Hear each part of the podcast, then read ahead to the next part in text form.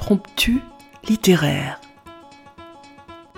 Voici quelques pages écrites par Anne Brunswick sur les Juifs de Sibérie, poétesse et universitaire, dont nous avons choisi de vous donner le témoignage. Amis auditeurs, bonjour. Aujourd'hui, nous vous proposons la lecture à plusieurs voix. Les femmes en avaient payé le plus lourd tribut. Le cas de Yissou. Pour amener un peu de légèreté dans cet univers marqué par une histoire Je vous ai choisi un extrait du chapitre 9, intitulé Assise près de l'incubateur, espèce de navire miniature en On plexiglas, sélectionne la main-d'œuvre destinée aux mines, aux chantiers, aux coupes de bois. Des textes d'auteurs du XXe et du XXIe siècle viennent jusqu'à votre oreille. Écoutez.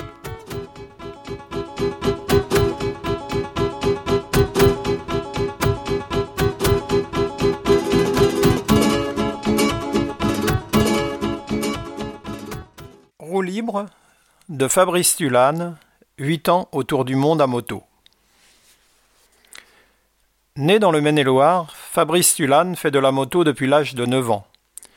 Il pratique le cross en compétition et devient champion régional en 1991.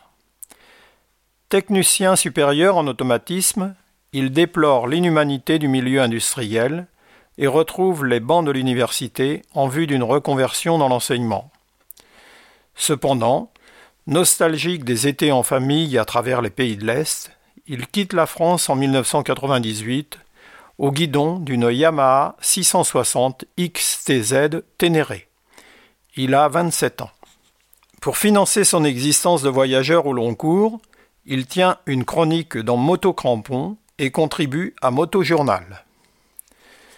Ce livre, paru en 2011, nous interpelle quant à l'évolution du monde depuis huit ans.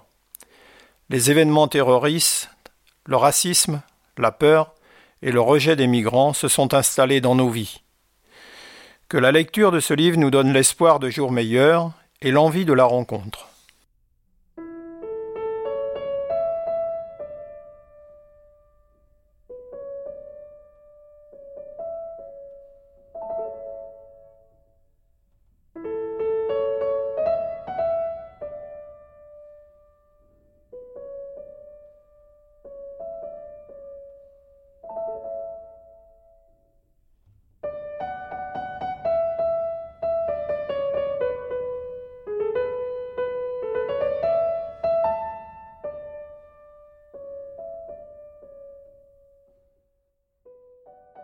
J'étais agressif, le guidon entre les dents, paraît-il. Des grands champions, pourtant je n'avais rien sinon l'autographe. Au moins, j'étais jeune et en pleine santé. Mais je ne trouvais plus le sommeil et je savais pourquoi. J'avais dans le sang deux virus que je devais à mes parents, le voyage et la moto. J'essayais d'ignorer le premier depuis trop longtemps, mais à l'évidence, il est incurable. 27 ans d'incubation, ça ne pardonne pas. Je n'avais d'autre choix que de partir, sur deux roues évidemment, vérifier que la terre était bien ronde. Et puis, il y eut cet hymne à la vie, dévoré en une nuit. Sur une chaise roulante, Patrick Ségal marchait dans sa tête à travers le monde. Son message était clair. Les vrais handicapés, ce sont ceux qui ont peur de tout. Une lecture arrivée à point à l'heure du doute, comme des lignes écrites pour soi. Partir ou rester, le choix était fait. Réaliser le tour du monde à moto, c'est forcément chercher un peu les imprévus, voir les ennuis. J'allais signer pour le meilleur et pour le pire avec Miss Yamaha, une 660 XTZ rencontrée dans un magazine. Je partais pour deux, cinq, sept, voire dix ans. Éventuellement, je serais de retour quelques mois plus tard, éparpillé dans une jardinière à sucer les géraniums par la racine. L'aventurier découvre le vrai voyage quand il se perd dans le temps et dans l'espace. Et j'étais bien décidé à y parvenir. Je n'avais plus qu'une moto et le monde à découvrir. D'une caresse sur le démarreur, les soupapes se mirent à chanter. Alors que j'hésitais à enclencher la première, une phrase d'André Gide me revint à l'esprit Ose devenir qui tu es.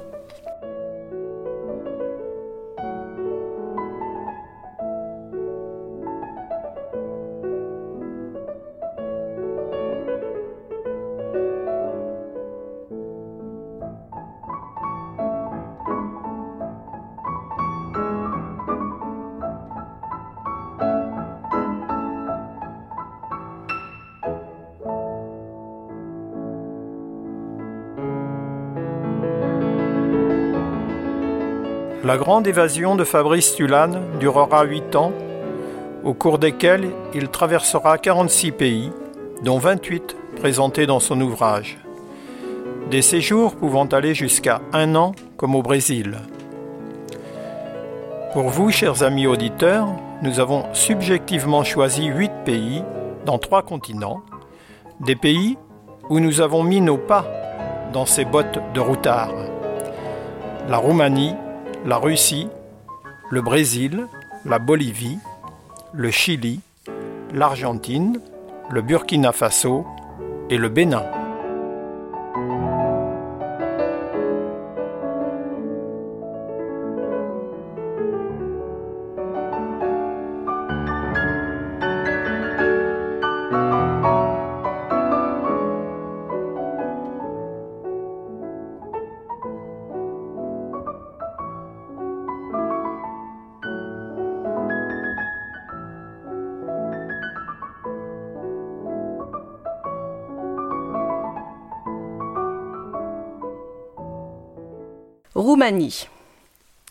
Sous le soleil, j'arrive enfin en Roumanie. Par deux fois déjà, j'ai traversé ce pays avec ma famille, en 1979 et en 1981. Mais les temps ont changé depuis la révolution de 1989, quand le peuple signa la démission de Ceausescu d'une rafale de Kanachnikov. Fini le rationnement, les files d'attente pour le pain ou l'essence. Les Roumains veulent vivre à tout prix fût-ce dans le néolibéralisme sauvage né de la chute du communisme. Ils sont restés adorables, c'est l'essentiel. Sauf les de Lascar à qui je demande mon chemin à Bucarest. L'un se prétend policier, l'autre m'agrippe. Aujourd'hui encore, je revois sa tête, la gueule ouverte. La moto, elle démarre toute seule Le démarreur électrique me sauve la mise. Profitant de sa surprise, je le traîne sur deux mètres avant qu'il ne lâche prise. Sueur froide. Je me console sur les rives du Danube, où les scènes de vie semblent éternelles. L'odeur de la soupe de poisson s'échappe des grosses marmites. Entre deux louches, nous alimentons la conversation, aidés par les mains et quelques verres de tswika. Où vas-tu maintenant, voyageur solitaire? Les pays baltes puis la Russie, jusqu'à Vladivostok si possible. Mais on me prédit banditisme, mafia et pierre tombale avant Moscou. Je laisse un message d'adieu sur le répondeur de mes proches et je me rends aux soviets.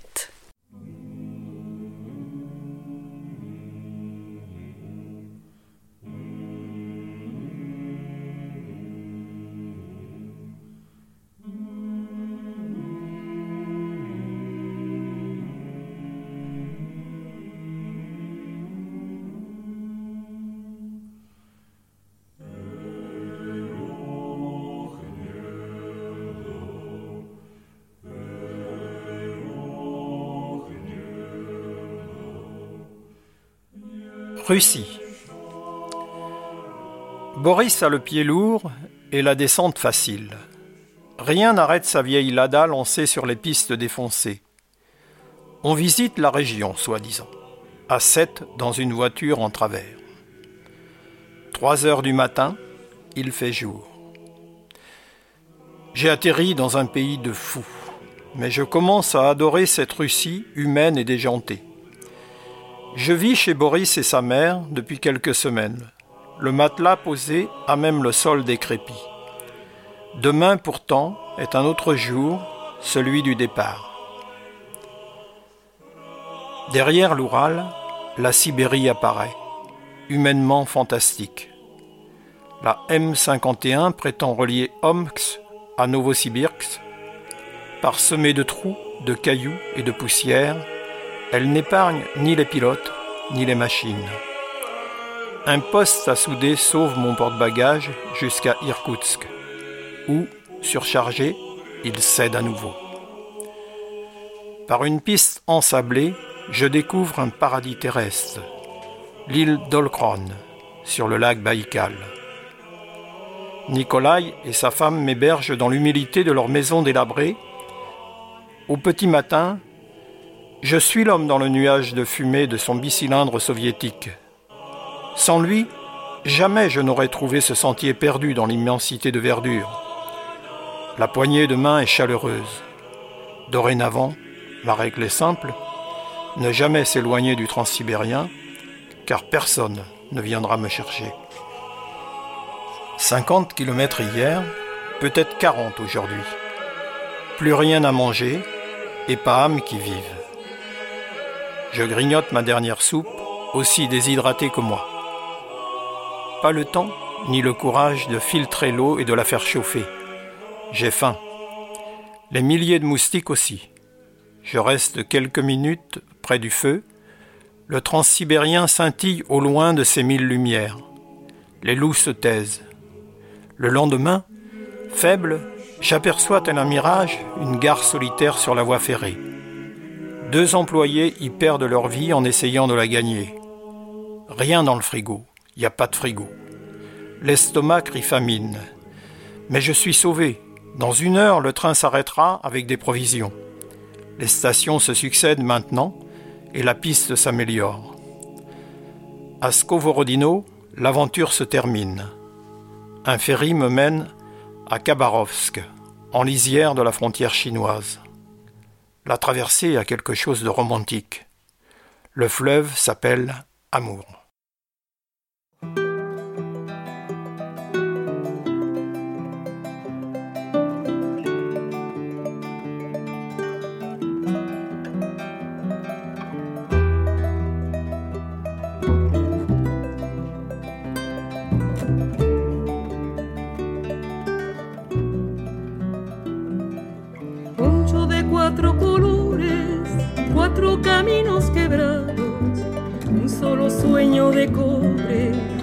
El changuito soñando.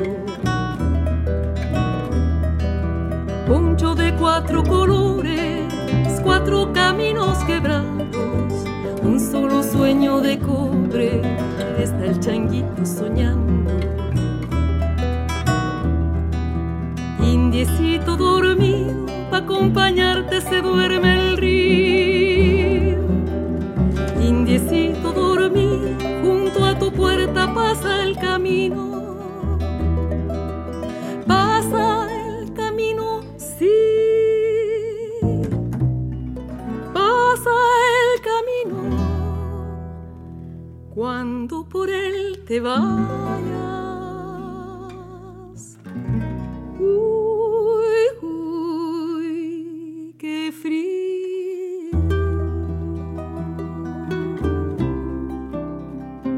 L'Amérique latine.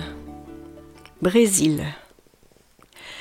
Chargée d'un passé tumultueux, la BR 174 traverse la réserve indienne et la ligne imaginaire de l'équateur. Dans ma poche, une adresse griffonnée m'invite chez Valda et Neguino, petit noir en portugais. Le type est connu comme le loup blanc à Manaus. C'est un peintre de moto considéré dans la région un rang social, dans un pays où le deux roues vire à la passion. Entre les couches, il s'adonne à son sport favori, raconter sa vie. Alors il peine à tenir les délais. Les fils électriques dénudés pendent dans son garage. L'endroit est bordélique. Les gosses le regardent travailler. Visiter le Brésil a un effet collatéral. L'envie de poser ses bagages. L'idée fait son chemin sur le fleuve Amazone, allongé dans mon hamac, pendu au bateau de bois typique. Au rythme des coups de piston, le rafio chargé de bananes, de passagers, d'une ténérée, mettra trois jours pour atteindre sa destination. Tout le monde descend. Devant moi, la célèbre transamazonienne à piètre allure. Construite en 1971, elle devait être goudronnée l'année suivante. Comme toujours, l'argent a été détourné. Les autochtones sont assignés à résidence six mois par an pendant la saison des pluies, où personne ne passe sur, cette piste trouée. Le carénage fissuré, les boulons desserrés, j'arrive finalement à Bélem. Le littoral promet des plages idylliques, du soleil et des créatures de rêve. Ça promet. Finalement, un moustique me fait la peau à Fortaleza. C'est la dingue. Pendant quinze jours, je me nourris au lait de coco. Impossible d'avaler quoi que ce soit. Je pèse dix kilos de moins sur la balance quand je reprends le guidon. J'arrive à Salvatore de Bahia où l'assaut touristique aliène les locaux. Je fuis vers la Chapada Diamantina, une chaîne de montagnes où dort le Pozo Encantado, le puits enchanté c'est un bassin souterrain rempli d'une eau bleuie par la présence de cobalt. Le matin, un rayon de soleil vient traverser la surface. Dieu comme c'est beau. Le Christ rédempteur attire la foule dans les hauteurs d'une ville magique appelée Rio de Janeiro. Plus au sud, le Brésil révèle son ascendance européenne et montre un visage plus conservateur. Pourtant, le Minas Gerais ne laisse pas indifférent, et à Belo Horizonte, je lis des amitiés inoubliables. Déjà prorogé, mon visa expire bientôt et je dois poursuivre ma route. La bande de goudron défile sous mes roues jusqu'au Mato Grosso sauvage où la terre reprend ses droits. Jamais je n'avais baisé le sol ni versé une larme en quittant un pays. Pour moi, à jamais, cette terre est bénie.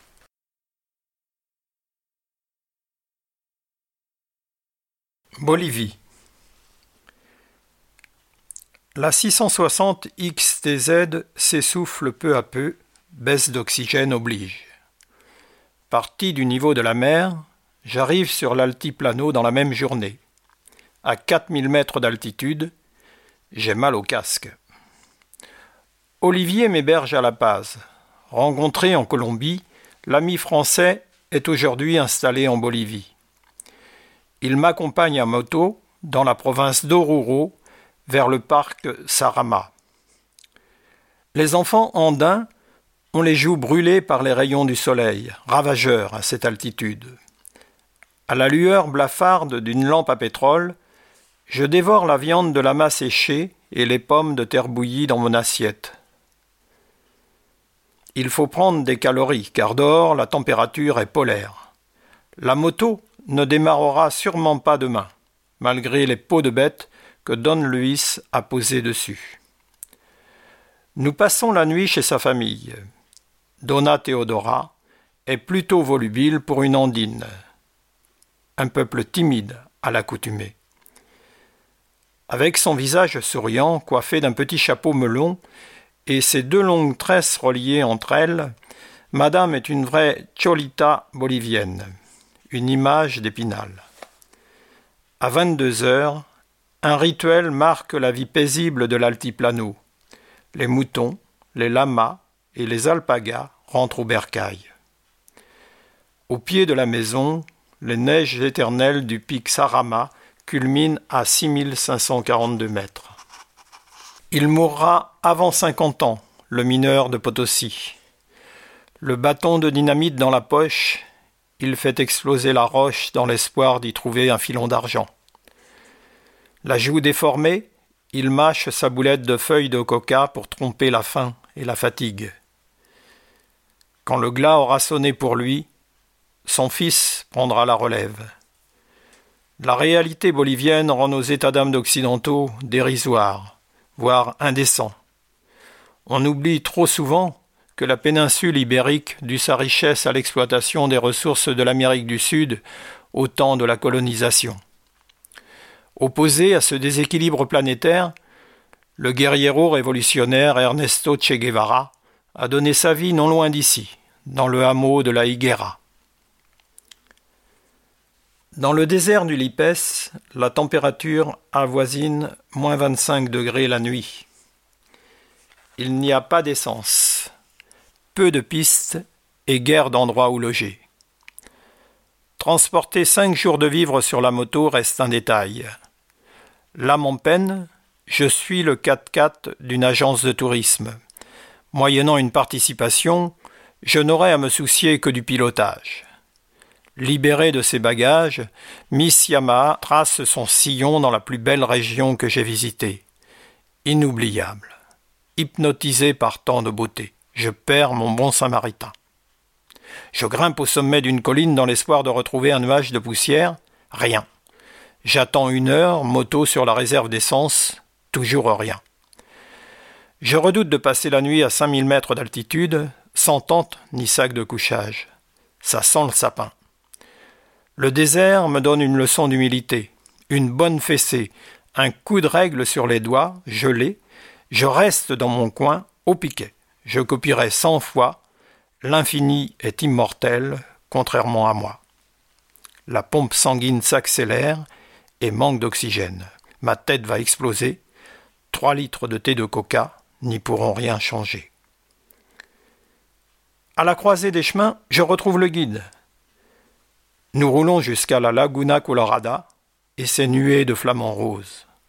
Dans le froid cinglant, j'assiste au lever du soleil sur l'immense désert de sel du Salar d'Uyuni.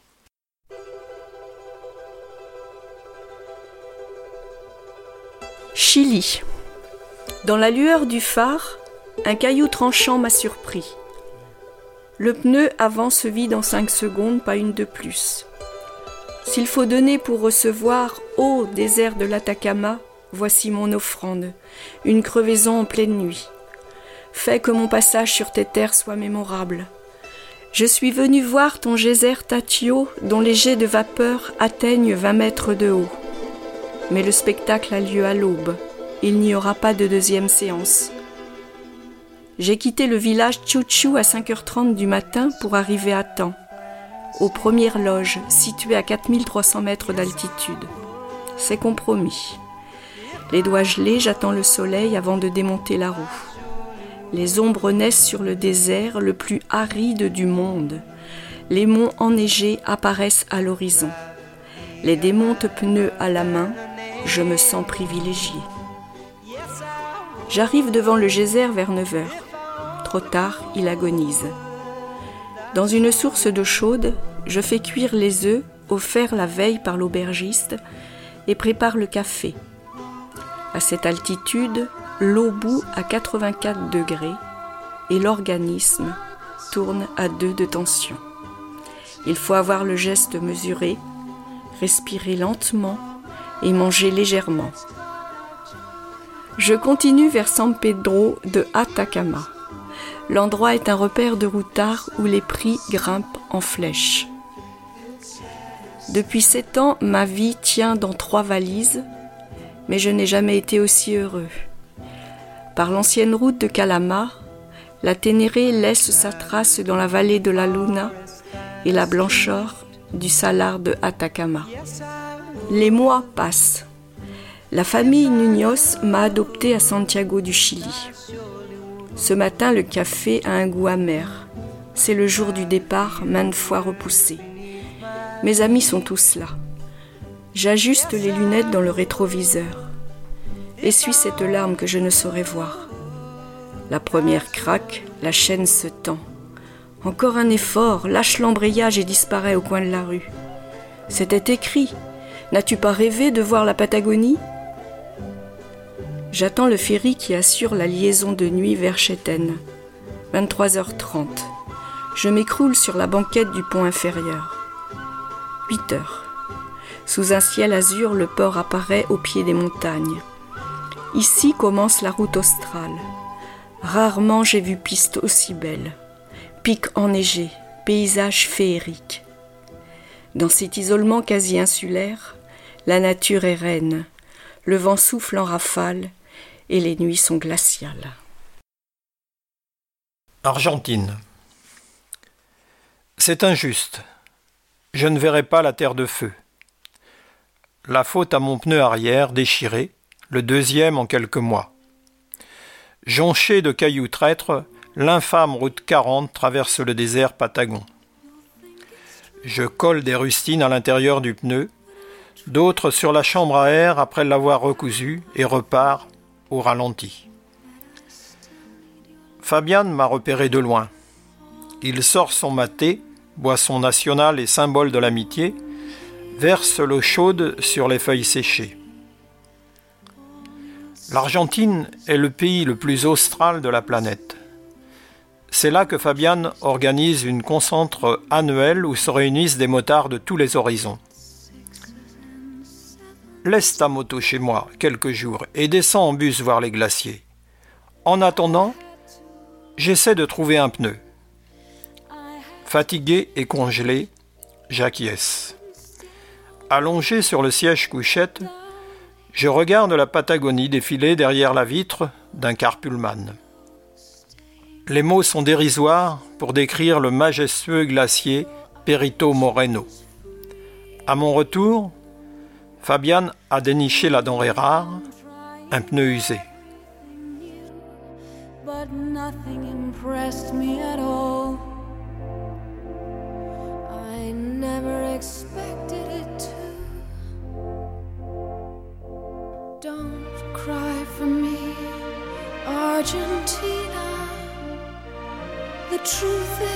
sun.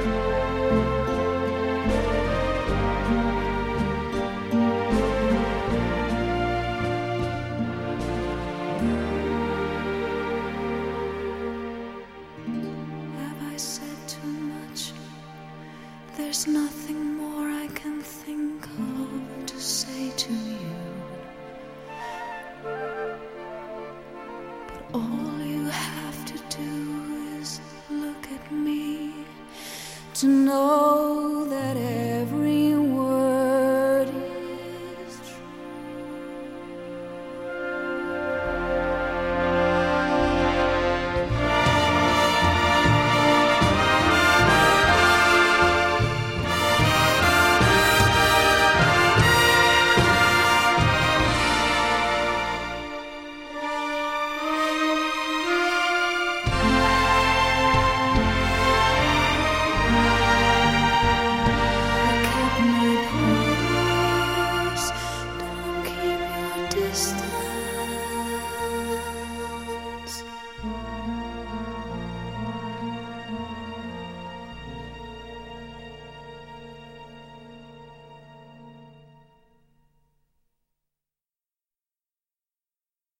Afrique de l'Ouest. Burkina Faso. De tout son poids, le douanier appuie sur le tampon. Rien n'y fait, l'encre est sèche. Un peu d'eau sur la mousse et ça repart. Voilà, il fait un gros pâté dans un coin resté vierge de mon passeport. Ça doit rendre nostalgique de visiter tant de pays. Tous ces gens qu'on quitte. Derrière les galons se cacherait-il un philosophe? Tout sourire, il me rend mes papiers. Bonne arrivée. Je n'ai pas alimenté la conversation. Par expérience, les frontières africaines sont délicates à traverser. Autant faire vite avant la venue d'un chefaillon lésé. Mais au Burkina Faso, le pays des hommes intègres, la gentillesse des officiers saute aux yeux. Je mets les voiles aux commandes de mon paquebot. Ici, un cyclomoteur s'appelle un char. Je navigue au pied des cascades de Carfiguela, merveille de l'Ouest africain. Elles descendent en escalier avant de s'écraser dans la vallée de Banfora. Les hippopotames défient l'apesanteur dans les eaux du lac Tangrela. La Ténéré refroidit à Bobo Dioulasso avant de visiter la capitale. Un million d'habitants s'affairent à Ouagadougou, où Guillaume s'est expatrié. Crossman amateur, il organise des raids à moto en Afrique de l'Ouest. Le Français et sa femme burkinabé m'ouvrent leurs portes et accueillent ma moto. Le soir, je prends le maquis. C'est le nom de Néobar, toujours animé. Sous l'impitoyable soleil sahélien, cinq litres d'eau sont engloutis par jour. Tel une oasis, le lac de Djibo apparaît devant la bulle. Les gosses se baignent au milieu des vaches qui s'abreuvent. Mon esprit déborde d'images inoubliables.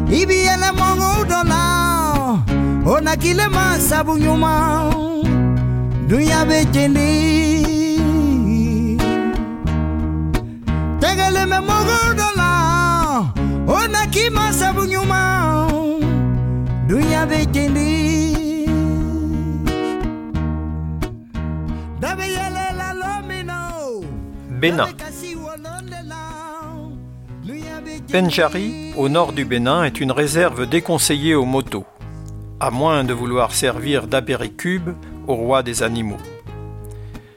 Les cascades de Tanougou s'annoncent comme un havre de paix pour une nuit de sommeil bien méritée. À Tanguieta, je me pose à une table et observe les scènes de vie alentour. Dans des bassines, les femmes pétrissent la cassa, une pâte de maïs assez fade, agrémentée du moyo, une sauce à base de tomates, oignons et ail de piment. Une bière de la marque La Béninoise vient éteindre le feu. Ça fait rire Prosper, assis auprès de moi. La conversation s'engage. La nuit nous surprend lorsque nous sommes encore attablés il m'invite à tendre mon hamac dans la cour d'une habitation. Trois jours de repos à l'ombre des manguiers et la Ténéré reprend du service dans la poussière des pistes. Elle longe la chaîne de la Takora vers le pays Somba et ses fortins en argile, les Tata Somba. À l'entrée, des crânes de singe protègent les demeures des mauvais esprits. Le scorpion planté sur un bâton, c'est pour la décoration. Le Bénin est le pays du fétichisme, le berceau du vaudou. Les distances sont courtes dans un pays à taille humaine, et j'arrive à Natitingu avant la tombée de la nuit. Les femmes reviennent du puits avec leurs bassines sur la tête, sans perdre le déhanchement sensuel que rien ne perturbe. Plus au sud, Abomey témoigne d'un passé révolu. Les cités des rois de l'ancien Dahomey contrôlaient la région avant la colonisation française et la traite négrière. Enchaînés, des millions d'Africains ont appareillé pour les Amériques. En leur mémoire, un monument appelé la Porte du Non-Retour est érigé sur la plage désolée de Ouida. Moteur coupé, j'observe le ciel plombé. Et une minute de silence.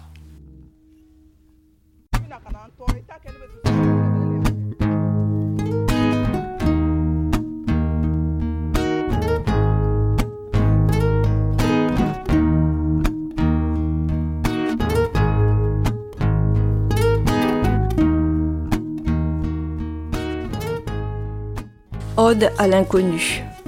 Je m'en étais fait la promesse. Ne pas revenir avec l'arrogance du baroudeur omniscient, ni s'inventer une barbe blanche à l'image des sages. La mégalomanie s'invite dans le monde des voyageurs qui vont là où les indigènes n'auraient jamais vu d'hommes blancs. Je souris devant la tendance malsaine à comparer les exploits, comme on étale les diplômes, en quête de crédibilité. Je crains d'avoir agi ainsi au début, je dois l'avouer. L'humilité s'apprend. C'est une étape primordiale dans le voyage vers les autres et vers soi-même. Assez vite, il m'est apparu essentiel d'éloigner moto et appareil photo du regard des plus démunis pour espérer une sincérité partagée. On peut se mentir quelque temps, mais pas huit ans. La chaleur humaine nourrit le voyage solitaire. Immuable comme les sentiments, elle est imperméable à la technologie. Le cœur de mes aïeux battait la chamade, comme le fera celui de mes petits-enfants. Le nucléaire ou Internet n'y changeront rien. Le virtuel perd son temps. Il serait vain de justifier à la fois la passion de la moto et l'amour de la nature. Pour certains, ils s'opposent, pour moi, ils se côtoient. Partir à pied ou motorisé, quelle importance quand seuls des échanges pèsent dans la balance. Jusqu'aux derniers instants, l'aventure en solitaire aura tenu toutes ses promesses et plus encore. Je ne suis pas un pionnier, je n'ai rien vu. Je pourrais repasser sur mes traces et vivre une autre aventure, aimer Singapour et détester le Brésil. Quant à la France, elle a changé, gagnée par la culture de la peur qui, paraît-il, fait consommer l'inconnu est devenu suspect. Pourtant, si l'échéance de mon retour a été maintes fois repoussée, c'est bien la faute à l'humanité. Dans sa diversité bouleversante, elle jalonne nos parcours de rencontres extraordinaires et redonne à ceux qui l'auraient oublié le goût des autres.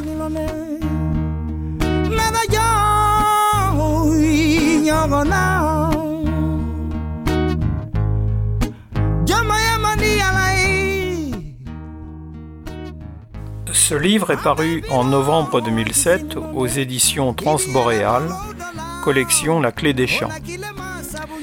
Cette émission a été préparée par Armel et Philippe. Les musiques euh, que vous avez entendues euh, pour l'Europe de l'Est, Georges Enescu, Le cœur de Rose. Pour l'Amérique du Sud, Gabriela Barenenchea, Sinead O'Connor. Simon Garfunkel. Pour l'Afrique, Victor Dem. Chers auditeurs, si vous souhaitez réagir à cette émission, en connaître les horaires, la télécharger, nous rejoindre, rendez-vous sur le site de Radio G 101.5 ou sur le site de l'émission www.impromptu.fr. Vous nous y retrouverez